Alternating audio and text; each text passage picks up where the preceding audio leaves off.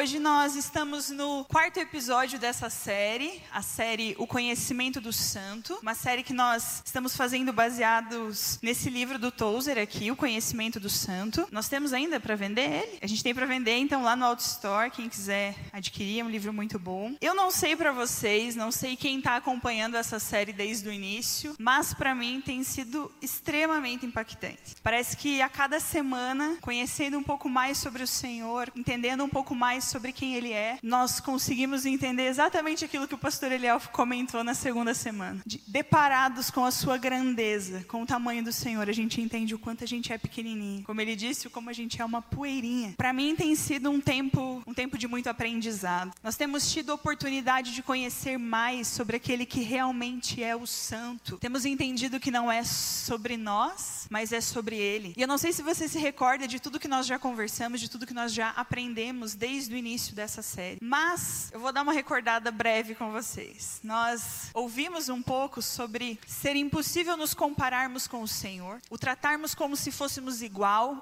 como se nós estivéssemos no mesmo patamar que ele. Ouvimos que ele é santo, perfeito, que nós nunca, mesmo que passemos a vida toda tentando conhecê-lo, nós nunca vamos entender a sua totalidade. Sempre vai ter algo a mais para conhecê-lo. Nós também ouvimos sobre a Trindade, sobre o quanto o Senhor é autossuficiente, autoexistente, que ele é eterno, ele é infinito, ou seja, ele não tem limites, ele não tem limitações, não tem nada que seja grande demais para o Senhor. Ele não tem limite, ele é infinito. Nós vimos também que ele não muda, que ele é onisciente, que ele tem o conhecimento sobre todas as coisas. E hoje, nesse quarto dia da série, nós vamos falar um pouco sobre os atributos morais de Deus e sobre a sua graça. Os atributos morais de Deus, eles descrevem o seu caráter. Eles fazem parte da natureza de Deus. Eles determinam o relacionamento do Senhor com a humanidade, como que ele se relaciona com as pessoas, a forma como ele se faz conhecido para nós, como ele se faz conhecido para o seu povo. E o que Deus faz é determinado por quem ele é. As obras de Deus são baseadas no caráter dele. Mas, não sei para vocês, mas de um modo geral, eu acho que a gente tem um pouco de dificuldade de compreender quem Deus é. Geralmente, assim como qualquer outra coisa na nossa vida, para que a gente entenda, a gente tenta adaptar para nossa realidade.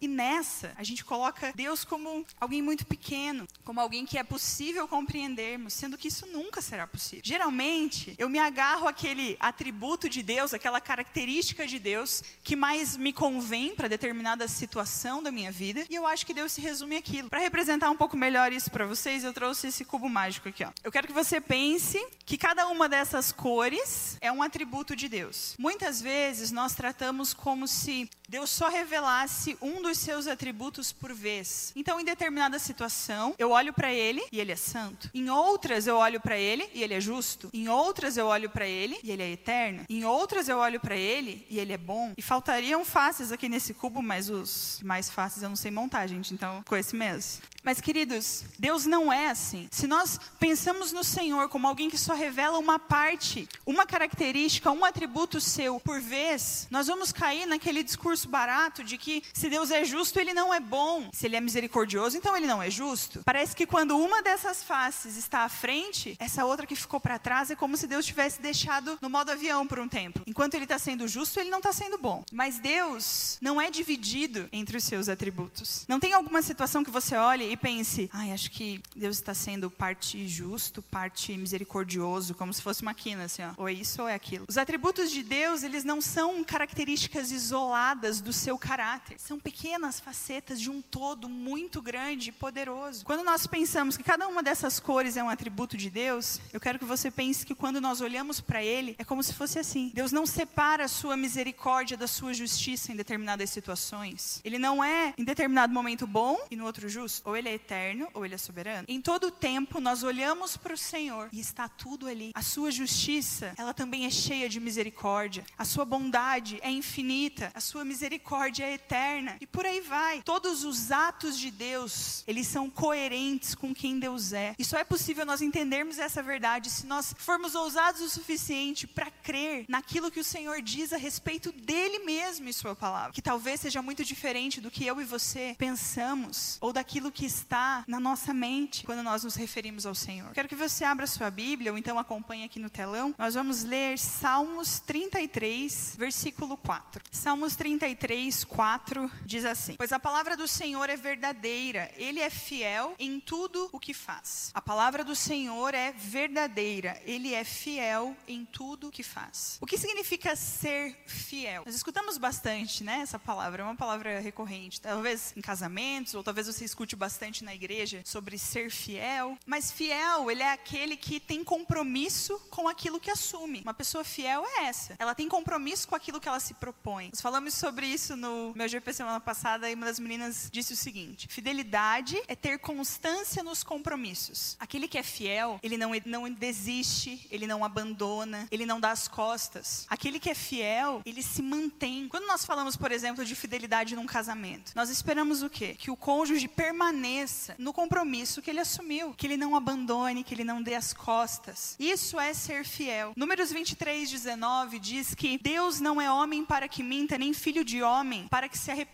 Acaso ele fala e deixa de agir? Acaso promete e deixa de cumprir? E dos homens e mulheres, a humanidade, nós, se tornam infiéis. Por diversos motivos. Pode ser por medo, pode ser fraqueza, pode ser por dar vazão a algum desejo, pode ser uma forte influência externa, influência de outros. E aí as pessoas acabam sendo infiéis. Mas nenhuma dessas forças, nenhum desses motivos afeta o Senhor. Deus não é como eu e você. Já passou da hora da gente entender isso. Ele próprio é a razão de tudo que ele é e de tudo que ele faz. Ele não pode ser coagido por alguém que, que apresenta essa ou, ou outra oportunidade a ele. Ele não muda. A fidelidade de Deus, quando nós cremos que Deus é fiel, é como um alimento que nutre a nossa alma, que nos dá esperança de futuro no Senhor. O livro de Salmos, ele é repleto de ações de graça pela fidelidade de Deus. Se nós formos olhar em Apocalipse, quando Jesus é retratado sobre um cavalo branco indo para o seu triunfo, os seus nomes são fiel e verdadeiro. É sobre a fidelidade de Deus que está a nossa esperança de ter um futuro de bênçãos, de ter um futuro de paz. As alianças que Deus faz permanecem. Aquilo que ele fala, ele cumpre, porque ele é fiel. É só por nós termos certeza da fidelidade de Deus que nós vivemos em paz e esperamos com segurança a vida eterna. Se nós não formos convictos da fidelidade do Senhor, nós nunca estaremos em paz. Sempre vamos questionar se aquilo que Deus falou realmente vai acontecer, se aquilo que ele prometeu ele realmente vai cumprir. Mas a palavra de Deus diz que ele não é homem para que minta, nem filho de homem para que se arrependa. Então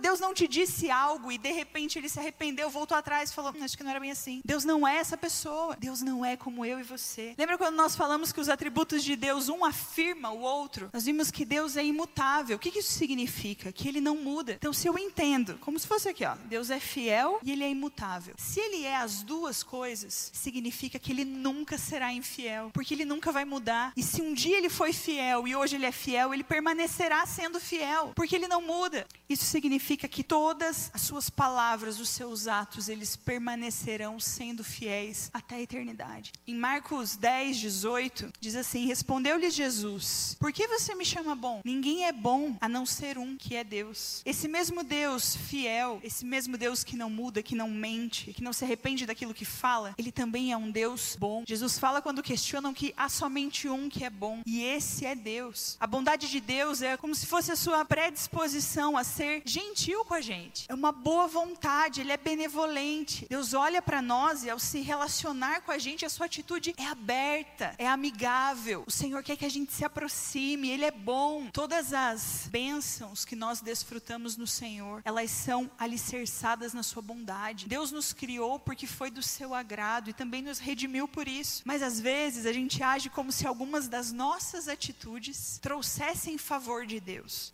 como se é a minha atitude que faz Deus ser bom. Por exemplo, quantas vezes quando nós oramos, é como se nós colocássemos Deus numa condição que Ele está em dívida com a gente. Eu estou orando e Deus vai me atender. É como se a sua oração criasse um débito com Deus. Deus não atende as suas orações porque Ele está em débito, Ele atende as suas orações porque Ele é essencialmente bom. É por conta da sua bondade, não é porque você ora bonito. Talvez você pense, não, mas o arrependimento, não, arrependimento é, uma, é um, um pré-requisito para nós sermos perdoados. Eu preciso me arrepender. Sim, você precisa se arrepender. Mas se o Senhor não fosse bom, de nada valeria o seu arrependimento, bem como a sua fé. A fé não nos dá mérito algum. A fé é simplesmente a nossa confiança que Deus é bom, confiança na bondade do Senhor. Isso nos dá garantia que se o nosso coração estiver realmente contrito, você pode chegar à presença desse Deus que é grande, poderoso, eterno, sem medo, porque a sua bondade nos garante que ele vai estar aberto para te receber. Tozer fala especificamente quando está dizendo sobre a bondade de Deus que a grandeza de Deus nos inspira temor. Deus é muito grande, isso pode, isso nos dá temor, mas é a bondade de Deus que nos encoraja a não ter medo. E ele fala que esse é o paradoxo da nossa fé: temer a Deus sem ter medo dele. Esse mesmo Deus que nós tememos é um Deus que não nos causa medo, porque ele é bom. Salmo 145, 17 diz que o Senhor é bondoso em tudo que ele faz e que ele é justo em todos os seus caminhos. Esse mesmo Deus bondoso e fiel é um Deus justo. Isaías 45, 21 diz assim: Não há nenhum Deus, não há outro Deus além de mim, um Deus justo e salvador. A Bíblia é repleta de versículos que falam sobre a justiça de Deus. Vários. Alguns, como ele está entronizado nas alturas, reinando em justiça. Há também justiça e juízo são a base do seu trono. Grandes e admiráveis são as tuas obras, ó Senhor Todo-Poderoso. Justos e verdadeiros os seus caminhos. Queridos, a justiça, no que se refere a Deus, é como Ele é. Ele não age com justiça para seguir critérios que eu e você estabelecemos. Ah, eu acho que isso aqui é justo, então Deus é justo, ele deve ser assim. Deus é um ser unitário, ele é, ele é um. Ele não deixa de ser bom quando ele é ju justo. Todas as suas partes trabalham em harmonia. Nada na justiça de Deus anula a sua bondade ou a sua misericórdia. Às vezes, nós pensamos em Deus, Tozer dá esse exemplo também, como se fosse um juiz muito bondoso num tribunal e ele está condenando um réu à morte. Mas ele faz isso com muitas lágrimas nos olhos e pedindo desculpa. Se nós achamos que Deus é como esse juiz, esse é um pensamento totalmente indigno dele. Deus não entra em contradição consigo mesmo. Ele vai ficar triste porque está sendo justo. Ele continua sendo bom e misericordioso enquanto está sendo justo. Lembra? Ele é todas as coisas ao mesmo tempo. Nenhum atributo de Deus conflita com o outro, nenhum anula o outro. Mas talvez você esteja se perguntando assim: mas como que Deus, que é tão justo, ele pode ainda assim justificar aquele que é injusto, que é pecador, assim como eu e você? Justiça é o quê? Justiça é aplicar o que é merecido. E o que, que nós merecemos por sermos pecadores, enfim? O que nós merecemos é a morte, certo? Então, a justiça para nós seria a morte. Haveria justiça se houvesse morte pelo pecado. Mas, queridos, houve morte pelo pecado. Só que não foi a minha e a tua. A justiça foi feita. A pena que era justa pelo meu e pelo teu pecado, ela foi cumprida quando Jesus morreu naquela cruz por mim e por você. O Senhor não deixou de ser justo, mas Ele mesmo, em toda a sua sabedoria, misericórdia, entendimento, envia seu Filho para que a justiça seja feita, que haja morte pelo pecado, mas que não precise ser a minha ou a tua. Ele envia Jesus para morrer por nós, e a justiça foi feita. Esse é o significado das ousadas palavras do apóstolo João, que diz: se nós confessarmos os nossos pecados, Ele é fiel e justo para nos perdoar os pecados e nos purificar da injustiça. A justiça de Deus sempre vai se erguer contra o pecado. Deus não acha hoje que o pecado é ok. Ele continua não tolerando o pecado. Nós escutamos por aí de muita gente, talvez às vezes nós mesmos pensamos algumas coisas erradas sobre isso. Um discursinho barato do tipo: Deus é bom demais para ser justo. Deus é bom demais para punir pecadores. Ele nos ama muito. Não tem problema. Isso é como se fosse um, um anestésico para a nossa consciência. A gente pensa e reafirma esse tipo de coisa para não ficar se cobrando quando está fazendo algo errado. Mas a verdade é que isso cala os nossos medos e a gente mergulha no pecado e na iniquidade, vai seguindo, confiante que não existe justiça de Deus. Existe só bondade, amor, misericórdia. Só que isso, queridos, essa licença que nós mesmos nos damos para pecar achando que Deus não é mais justo, Isso está nos levando para a morte. Mas nós precisamos de Jesus para que tenhamos vida. Nós precisamos de arrependimento para que através de Jesus nós tenhamos vida. Um outro erro que talvez nós cometemos pensando na justiça de Deus é quando nós achamos que Deus é a nossa vingança. Então, por exemplo, alguém me faz alguma coisa que eu não gosto, que eu acho que a pessoa está errada, e que eu quero que aquela pessoa seja punida. Vocês nunca ouviram ninguém dizendo assim, ai, mas Deus é justo. Ai, ele me paga, meu Deus é justo. Vocês nunca ouviram essas coisas? Quando não tem assim, né? Vai chegar a hora dele. Deus é justo. A Bíblia, em Tiago 1, diz que a ira do homem, a minha e a tua ira, ela não opera a justiça de Deus. Você pode estar bravo quanto for, pode estar chateado quanto for com alguma situação, pode estar irado com alguma coisa. Isso não quer dizer que Deus vai fazer justiça por você. Esse é o nosso senso de justiça. Lembra que a gente é a poeirinha? Deus é muito mais do que isso, queridos. Quem sou eu para achar que Deus tem que achar justo aquilo que eu também acho. A gente não muda de ideia o tempo inteiro? O negócio que eu gosto hoje, não gosto amanhã. Mas aí aquilo que eu acho justo, eu acho que Deus também tem que achar. Então Deus vai, Deus vai dar jeito. Estava conversando com o William essa semana. O William é meu marido, gente, que é baterista lindo que estava ali, não sei se vocês viram.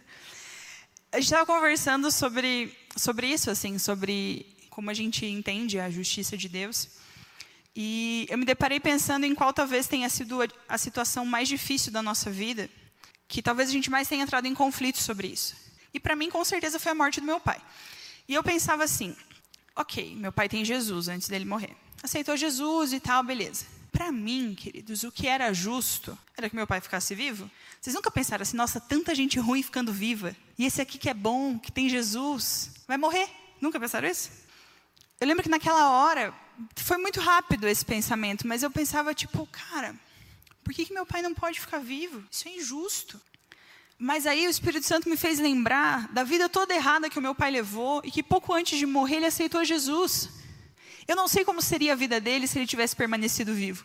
Inconstante do jeito que ele era, ele provavelmente não estaria mais com Jesus. Então a morte do meu pai significou vida. Foi uma extrema expressão da bondade e da misericórdia de Deus para com ele. E daí que para mim, em uma vez ou outra, não parecia justo. Não importa o que eu penso, o Senhor permanece sendo justo, bom e misericordioso. Não importa o que você enxerga como justo ou injusto, nós servimos a um Deus que sempre será justo. Em Êxodo 34, 6 diz assim: Senhor, Senhor, Deus compassivo e misericordioso, paciente, cheio de amor e de fidelidade. Esse mesmo Deus, bom, fiel, Justo é também misericordioso, cheio de misericórdia. Pensa comigo, quando que nós, eu e você, errados do jeito que a gente é, pecadores, extremamente carnais, dia após dia, quando que nós teríamos direito à vida eterna? Quando que por nós mesmos nós alcançaríamos a vida eterna? Nós merecíamos ser banidos, ser excluídos, mas ao contrário, nós teremos comunhão. Nós mereceríamos ter sofrimento no inferno, mas ao invés disso, nós teríamos vida e júbilo no céu. Isso tudo acontece como? Acontece por meio da bondosa misericórdia do Senhor. Nosso Deus é rico em misericórdia. E o que, que é misericórdia? Misericórdia é ter compaixão de alguém, é querer diminuir o sofrimento de alguém, é não aplicar a punição merecida para aquela pessoa. E a Bíblia diz que Deus é misericordioso. Ele vê a situação triste de cada pecador e ele sente misericórdia. Sabe quando teu amigo ri, cai e você ri antes de ajudar? A pessoa cai, tropeça, você acha muito engraçado e ri. E depois você ajuda. Quando você cai, não literalmente, mas também, Deus não ri de você, ele sente misericórdia. Ele te ajuda a levantar. Ele não fica rindo da tua cara. Isso é misericórdia.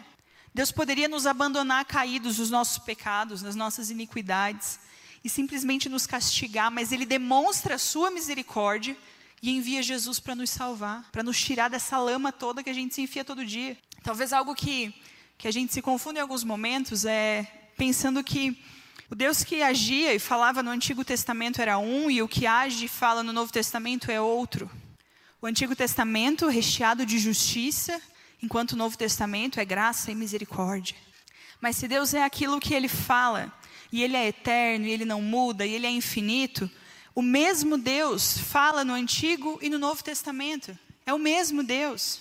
E o que ele diz é compatível com o que ele é. Então, se ele era justo, sendo imutável, ele permanece sendo justo. Se hoje ele é misericordioso, sendo imutável, ele sempre foi misericordioso. Deus sempre foi misericordioso com a humanidade, sempre aplicou sua justiça quando a gente negou sua misericórdia. Essa miséria que a gente vive do pecado, da sujeira, clama pela misericórdia de Deus. Quantas vezes você já orou falando, Senhor, tem misericórdia, tem misericórdia da minha vida, eu faço tudo errado, tem misericórdia. A boa notícia, queridos, é que a misericórdia do Senhor, ela dura para sempre, porque Ele é eterno, Ele é infinito e Ele é misericordioso. Existe uma relação entre justiça, misericórdia e graça. Definindo com, com poucas palavras, a gente podia pensar assim: ó, a justiça é aquilo que é merecido, aquilo que é devido. A misericórdia é não aplicar a punição merecida. E a graça é um presente, é algo imerecido. Eu ouvi um bom exemplo do pastor Silas sobre isso. Ele contou o seguinte: pensa assim, o menino pega o carro do pai escondido, ele é de menor, e quando ele sai, ele bate no muro do vizinho e o muro do vizinho quebra. Então o vizinho sai e vai resolver com o menino o problema. A primeira atitude do vizinho é dizer que vai chamar a polícia, que vai processar aquele menino e que ele vai ter que pagar o conserto do muro. O vizinho está errado? Isso é justo, é correto. Isso é justiça. Mas o vizinho pode ter uma segunda atitude, que é dizer para o menino assim: Olha, eu vou aliviar para você. Eu não vou chamar a polícia, não vou te processar nem nada. Paga aí o que você estragou e segue a vida. Isso é misericórdia. Aquilo que ele merecia, ele não recebeu. Ele merecia sim uma punição por aquilo, mas ele não recebe. Mas esse vizinho podia se comportar de uma terceira forma. Ele pode dizer para o menino assim: Olha, o que você fez é errado. Eu espero que você tenha entendido que é errado. Não faça de novo. Eu não vou chamar a polícia, não vou processar você nem nada. Mas não se preocupe em pagar. Eu mesmo pago. Isso é graça. Vocês conseguem entender a diferença? A graça, ela é um favor imerecido. Esse menino não merecia que o próprio vizinho pagasse por aquilo que ele estragou. Mas isso é graça. Tito 2,11 diz: Porque a graça de Deus se manifestou salvadora a todos os homens. A graça é uma manifestação divina, é uma manifestação do favor de Deus para comigo e para com você. Ela é resultado do amor de Deus por nós. A graça é como se fosse a bondade de Deus voltada para essa nossa falta de merecimento. Aqui estamos nós, sem merecer absolutamente nada, merecendo morte. E aí Deus pega a sua bondade e se volta para nós. E fala: está aqui, isso é graça. É pela graça que Deus traz mérito onde não tinha, que Deus alivia a culpa do culpado, tira a culpa do culpado. É pela graça que Deus declara que não há dívida. É somente pela graça de Deus. A graça, queridos, ela revela o coração de Deus. Mas o canal pelo qual ela é revelada é através de Jesus. Em Efésios 2:8, o apóstolo Paulo diz: "Pois vocês são salvos pela graça, por meio da fé, e isso não vem de vocês, isso é dom de Deus. Não há nada que nós possamos fazer para merecer graça, favor de Deus. Nada. Por melhor que você seja, melhor que você se considere, mais santo que você se considere, não há nada que nós possamos fazer. É favor de Deus sem merecimento algum. Deus deu o seu único filho para morrer por pecadores indignos, sujos, como eu e você. Isso é graça, queridos, isso é a maravilhosa graça de Deus revelada para mim e para você. Mas isso também é misericórdia de um Deus que é extremamente bom, que retira todo o peso do pecado que havia sobre mim e sobre você. E isso também é justiça de Deus, porque a conta foi paga. Não tem mais débito algum, só que ela não foi paga nem por mim nem por você, ela foi paga por Jesus quando ele morreu naquela cruz. A conta foi paga por um Deus que permanece sendo fiel, que não muda e que nunca vai mudar. Quero que vocês coloquem em pé aí no seu lugar e feche os seus olhos. Eu vou ler com você algumas palavras do salmista que estão em Salmos 95. Quero que você tenha em mente tudo isso que nós falamos sobre o Senhor. Tudo que nós já vimos até aqui sobre o quanto Ele é eterno, infalível onisciente, onipotente, onipresente, autoexistente, autossuficiente. o quanto Ele é bom, o quanto Ele é misericordioso, o quanto Ele é fiel, o quanto Ele é justo, tamanha a Sua graça. Salmos 95 diz: Venham, cantemos ao Senhor com alegria, aclamemos a rocha da nossa salvação.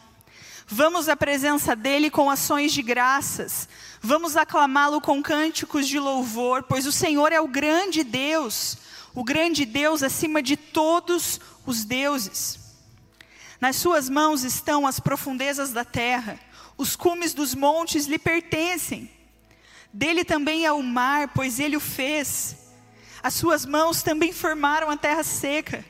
Venham, adoremos prostrados e ajoelhemos diante do Senhor, o nosso Criador, pois Ele é o nosso Deus e nós somos os, o povo do seu pastoreio. Aleluia. Adoremos prostrados e ajoelhemos diante do nosso Senhor. Quantas vezes você se prostrou e adorou o Senhor realmente por aquilo que Ele é, e não por aquilo que Ele está fazendo por você hoje? Eu te convido nessa noite a dizer palavras de adoração ao Senhor, aproveitar esses poucos minutos que nos restam e falar com Deus sobre isso. O salmista diz: Venham, adoremos prostrados e ajoelhemos diante dele, que é o nosso Criador, ele é o nosso Deus e nós somos o povo do seu pastoreio. Eu não sei se você quer ficar de pé, ajoelhado, sentado, como você se sentir diante do Senhor, como você se sentir à vontade diante dele, diante de tudo isso, ainda com seus olhos fechados. Nós vamos orar e em seguida vamos ter mais um tempo de adoração. Mas eu quero que você diga palavras que engrandecem o nome do Senhor, engrandecem Sua bondade, a Sua majestade, a Sua misericórdia, Sua justiça, Sua grandeza. O Senhor não é como eu e você, queridos, Ele não é homem nem filho de homem, para que minta, para que se arrependa, para que mude. Deus, em nome de Jesus, Pai, ainda na Tua presença, ainda na tua presença, Jesus. Nós te louvamos nessa noite, prostrados ao Senhor. Declaramos, Deus, o quanto nós somos gratos por quem o Senhor é, o quanto o quanto nós te amamos, te glorificamos, Jesus. Pela sua bondade, pela sua infinita misericórdia, pela sua graça. Deus, o Senhor é grande, poderoso, eterno, irrepreensível. Deus, nós somos tão pequenos e ainda assim o Senhor olha para nós.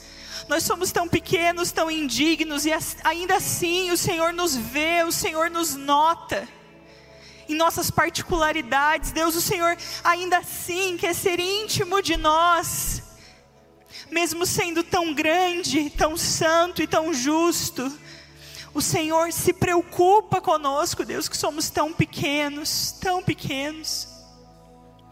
Deus, eu peço que em nome de Jesus o Senhor nos ensine a te conhecer, o Senhor nos ensine a ter prazer pela tua presença, prazer por quem o Senhor é, prazer por conhecer mais do Senhor, por conhecer mais da tua palavra, por gastar mais tempo no secreto, por gastar mais tempo de oração, de leitura da tua palavra.